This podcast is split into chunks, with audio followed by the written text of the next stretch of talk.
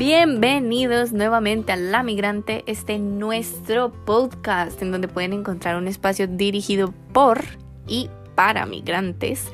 Yo soy Alejandra, una latina más en Europa, y en el episodio de hoy vamos a seguir con la serie de episodios de Salir de la zona de confort. En el episodio de hoy vamos a hablar sobre trum, trum, trum, vivir con gente. Vivir con gente, eso es mejor dicho, mejor dicho.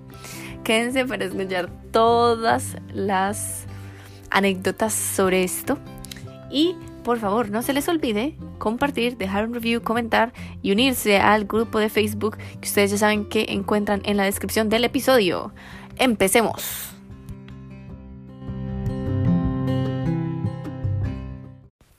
Cuando uno se va del país hay que enfrentar muchas realidades y muchas dificultades. Una de tantas es que alquilar una casa o un apartamento es re caro.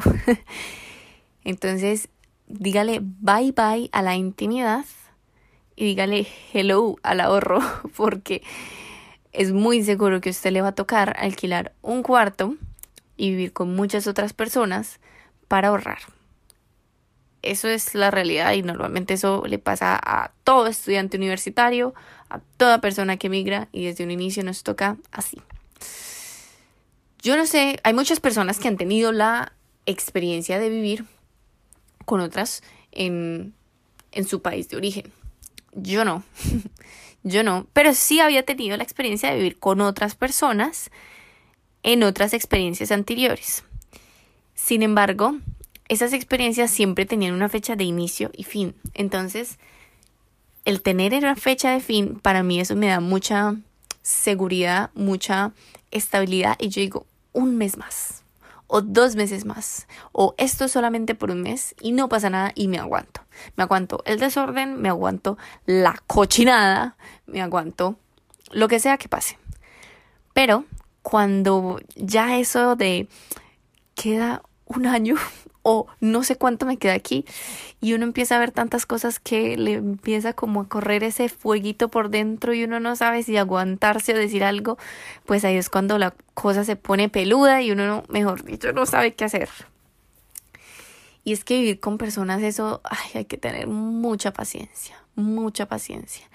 En especial si son personas de muchos lugares, porque claro, todos tenemos nuestras costumbres, todos tenemos nuestras nuestros hábitos de higiene, todos tenemos nuestras prioridades y todos tenemos una noción diferente de limpieza.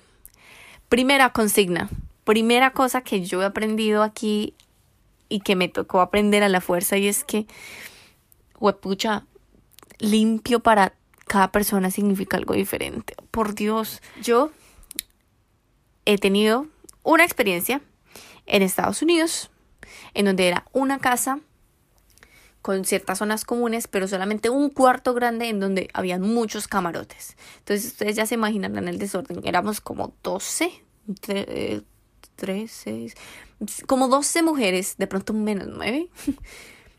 un solo baño, pero como 3, 4 lavamanos, eh, pero igual es un espacio reducido. Mi primera percepción ahí fue, estas viejas son recochinas, porque es que en serio que no limpiaban, que dejan las, la comida abierta, eh, que todo se empieza a pudrir y no limpian, que, que dejan basura por todos lados, que ven todo cochino y no limpian, o sea, listo. En esa experiencia yo vivía con otra colombiana y con la colombiana una vez dijimos no más y limpiamos esto de arriba abajo y a partir de ahora pues empezamos a ser un poco más estrictos y después de como tener un poquito una charla con, con las personas que vivían allí pues como que se mejora un poco la situación pero nuevamente para mí el hecho de decir me queda solo un mes, me queda solamente dos meses pues me da como tranquilidad y digo me aguanto. Ahora en esta experiencia en donde yo ahorita no tengo una fecha de regreso o si la tengo es al menos un año, pues hay situaciones en donde uno dice, yo esto no me lo aguanto. Entonces, primer consejo para vivir con personas, establecer reglas, establecer un acuerdo, un community commitment, dígale como le quiera decir, pero usted tiene que establecer cosas. Donde no hay reglas, eso se vuelve un mierdero. Eso usted necesita sentarse con las personas y decir, bueno, ¿cómo va a funcionar esto? ¿A qué horas vamos a hacer silencio? ¿Entre semana o los fines de semana? ¿Quién va a limpiar? ¿Cuándo va a limpiar? ¿Cómo va a limpiar? ¿Qué significa limpiar? ¿De quién son las responsabilidades? Y que todo esté muy organizado, porque es que si no, no va a funcionar. Inicialmente, cuando yo llegué aquí, yo vivía en una casa muy grande, muy grande, muy grande, en donde vivíamos por ahí 30 personas. Yo me acuerdo que yo llegué y claro, uno le empiezan a presentar las personas y yo cada día que iba a la cocina veía gente diferente. Y yo, pero ¿de dónde sale tanta gente? Pues todo el mundo vivía en la misma casa, en diferentes cuartos y era un lugar muy espacioso. Digamos que no se sentía tanto el desorden porque por lo mismo, si yo veía que un cuarto estaba como sucio, una, como una salita estaba sucia, pues yo no me sentaba ahí, me sentaba en otra que estaba mejor.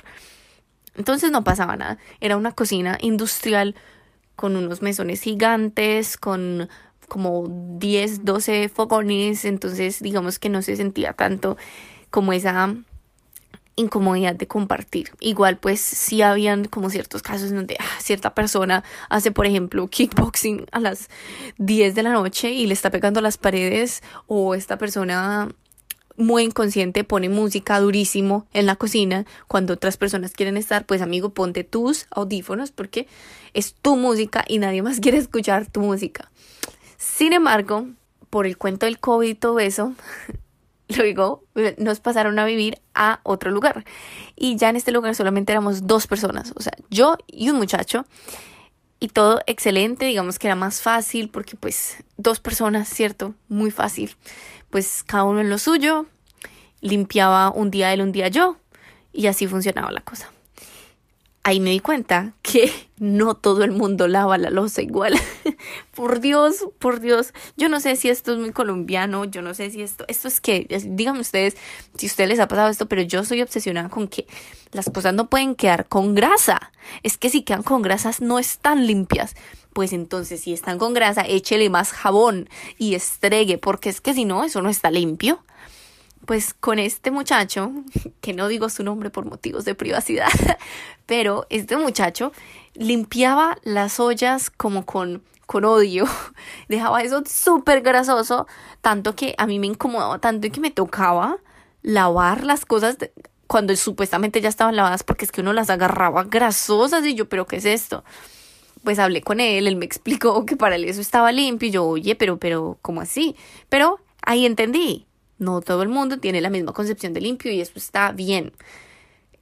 Pero es importante llegar a acuerdos para que todos estemos cómodos, ¿no? Entonces, luego de eso, hasta ahora todas experiencias aceptables, ¿no? Siempre van a haber cosas que a uno no le gustan, pero digamos que uno se aguanta, ¿no? Porque pues, como nada es perfecto, ¿no? Nada es perfecto en la vida. Pero luego, a eso de agosto más o menos, nos pasaron a una casa en donde ya no éramos dos, sino que éramos como 10, 12, alcanzamos a hacer en algún momento. Y era un espacio mucho más reducido. Cada uno tiene su habitación, pero era un espacio grande en donde estaba repartido sala, comedor y cocina. Eso es todo, se acabó la casa.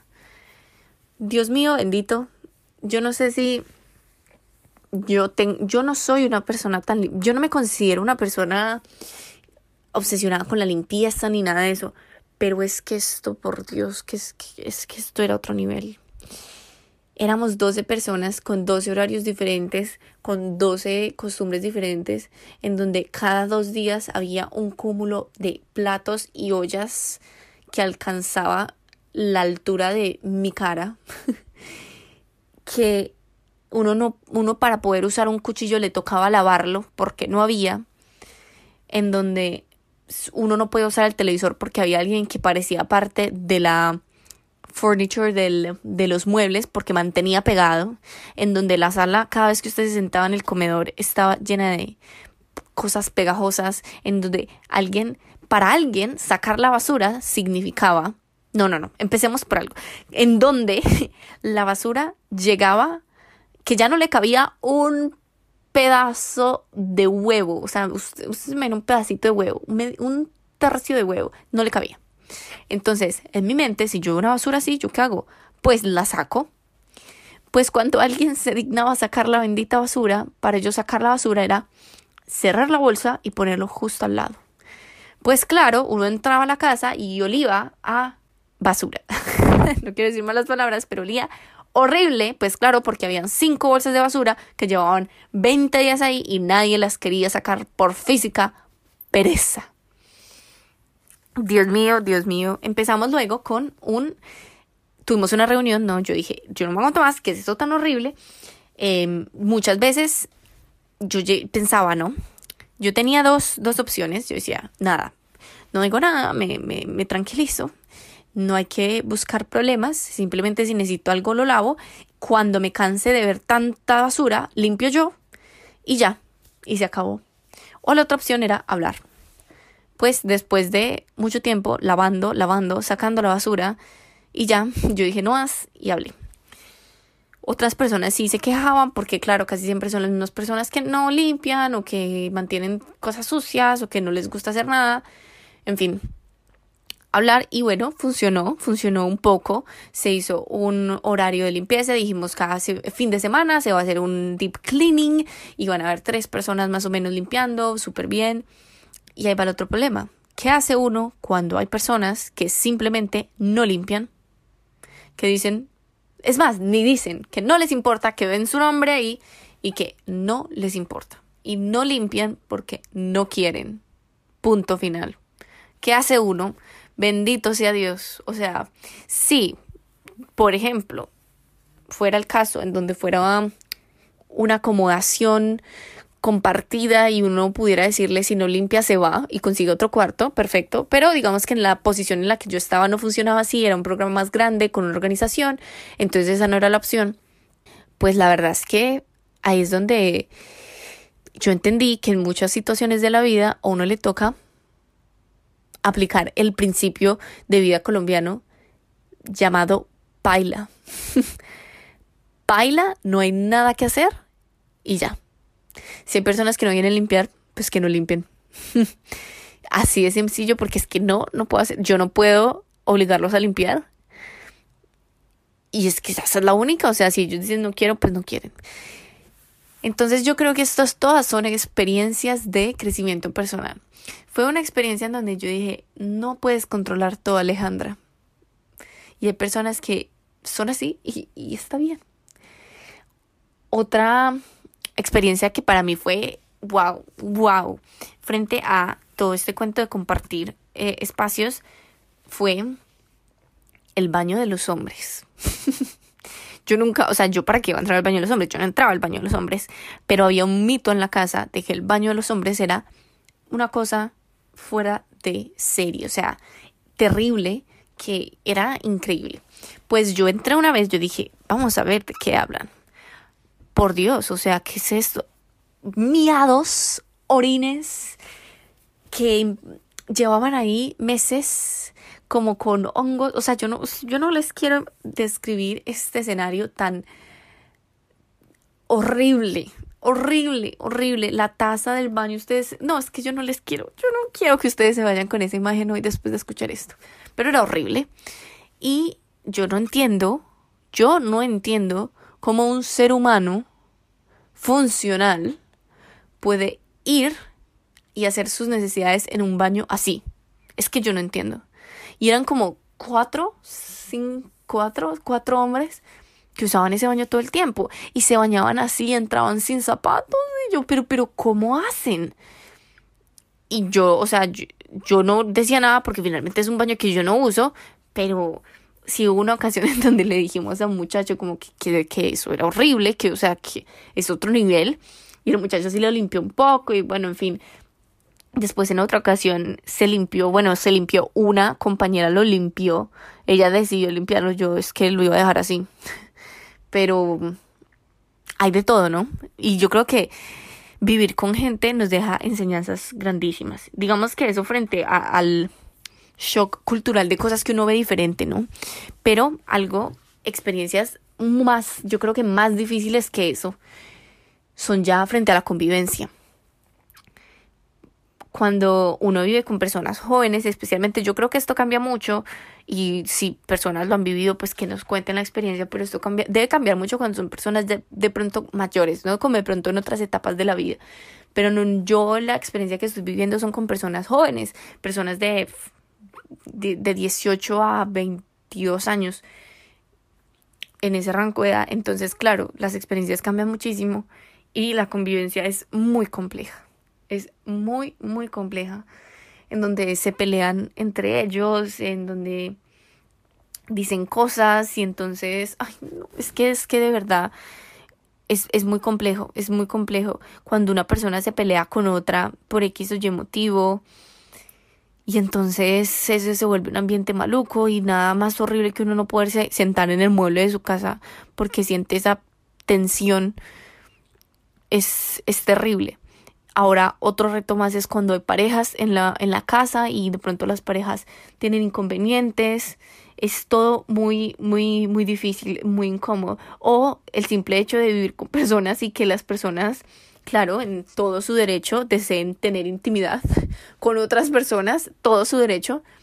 Hombre, pero uno a las 12, 11, no ni siquiera, a las 2 de la tarde, mejor dicho, a todas horas uno escuchando ese ruidito, dándole y dándole, y es uno, pero por Dios.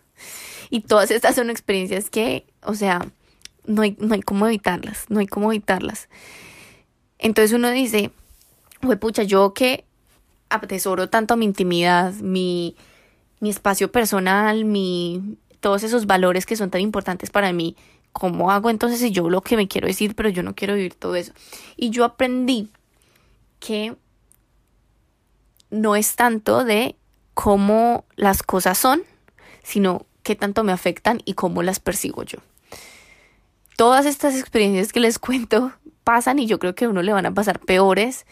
Eso sin contar pues que las fiestas, que si usted tiene que trabajar un sábado, pues va a haber fiesta en la casa hasta las 2 de la mañana, música, que si usted no está en el ánimo de fiesta, no importa, porque en la casa hay fiesta, bueno, en fin, 20 mil cosas, pero es importante para que esto no se vuelva un obstáculo y no se vuelva como un impedimento para nosotros continuar con nuestro camino, sino que sea una experiencia más, pues entonces es importante entender cómo yo aprecio esta experiencia y cómo yo me comporto y cuál es mi actitud frente a este tipo de problemas. No es tanto lo que las personas hagan ni dejen de hacer, sino yo cómo reacciono a ellas. Entonces, si para ti es terrible, no sé, por ejemplo, una falta de respeto que las personas en el cuarto al lado tuyo tengan intimidad muy constantemente, tú no puedes ir a decirles, por favor, tengan menos actividad sexual. O sea, eso no, no, no, ¿cierto? Entonces ahí lo único que te queda es tú cómo actúas frente a eso. Y la verdad es que, ¿qué he hecho yo? Subirle la música, hacerme la sorda. ¿Y qué más hacer? Nada. Y empezar a pensar en otras cosas y darle menos importancia a lo que realmente no es importante. Si hay personas peleando, ay, pues qué mal. Y si no es conmigo, pues si es conmigo, obviamente intentar solucionarlo lo más rápido posible yo la verdad es que soy muy del team que si así me toque pedir disculpas, así no haya sido mi, mi, mi error, lo hago con tal de que ya, ya esto se supere porque los conflictos para mí son terribles, pero es más esa actitud que yo tomo frente a eso. Entonces, que todas estas cositas, todas estas experiencias nos formen y nos preparen cada vez más para ser personas mejores, para estar más preparados para la vida y no que sea esta una, por ejemplo, una razón por la que alguien se volvió a su país o dijo no me aguanto, sino que nos preparemos, que cada vez seamos más independientes, que cada vez tengamos más control sobre nuestras emociones y que esto sea como un empujoncito más para quedarnos afuera y poder vivir nuestro sueño de emigrar. Y eso que no les he mostrado la cantidad de veces que yo tengo que grabar secciones del episodio porque de vez en cuando se escucha gente, porque eso sí, todas las acomodaciones compartidas, las paredes son como de tela, eso se escucha todo, absolutamente todo. Y Dios mío, yo no, ustedes, yo no tengo un estudio de podcast, o sea, esto soy yo con mi celular y un, unos libros que me dan la altura y eso es todo. Entonces, la cantidad de veces que yo tengo que grabar y regrabar un episodio para que ustedes no escuchen el fondo, ustedes no se imaginarán. Algún día les hago un episodio clean, sin edición, para que vean lo terrible que es grabar un podcast cuando tienes cinco roomies. Y para terminar, vale la pena resaltar que no todo es negativo. Vivir con personas tiene muchas ventajas. Y pues yo les cuento las experiencias negativas porque son las más chistosas y de las que uno más puede aprender, pero también es cierto que vivir con personas pues brinda muchísima compañía, si uno va con buenas personas pues tiene amigos todo el día, se ríe muchísimo, eh, vive experiencias muy divertidas, limpiar el baño ya no es tan aburrido, sino que uno pone música y se pone a bailar y es muy chévere, destapar el sifón es muy divertido si es con amigos, em, entonces todo tiene su lado positivo especialmente ahorita con el COVID, pues en donde aquí estamos en un, en un esquema de isolation, de cuarentena muy estricto en el momento, ya llevamos casi tres meses y pues no es lo mismo estar solo, solo, solín, que estar viviendo con personas y al menos ver gente, ver caritas, divertirse, de vez en cuando ver una película. Y también si uno está afuera, y no conoce a nadie, pues a través de los amigos de esas personas uno puede conocer más personas. Entonces, si mi roomie tiene un amigo, pues lo trae de vez en cuando, ya yo conozco a otra persona, salimos con él y con sus amigos, por ejemplo, entonces conocemos más personas. Esto en situaciones sociales normales, pues claro, ahorita todo es muy diferente, pero digamos que es una posibilidad que ojalá vuelva en no tanto tiempo. Entonces, vivir con personas no todo es malo, también hay cosas muy bonitas, muy positivas, pero digamos que en aras del aprendizaje de este podcast, pues por eso lo malo a veces hay que resaltarlo para aprender, ¿no?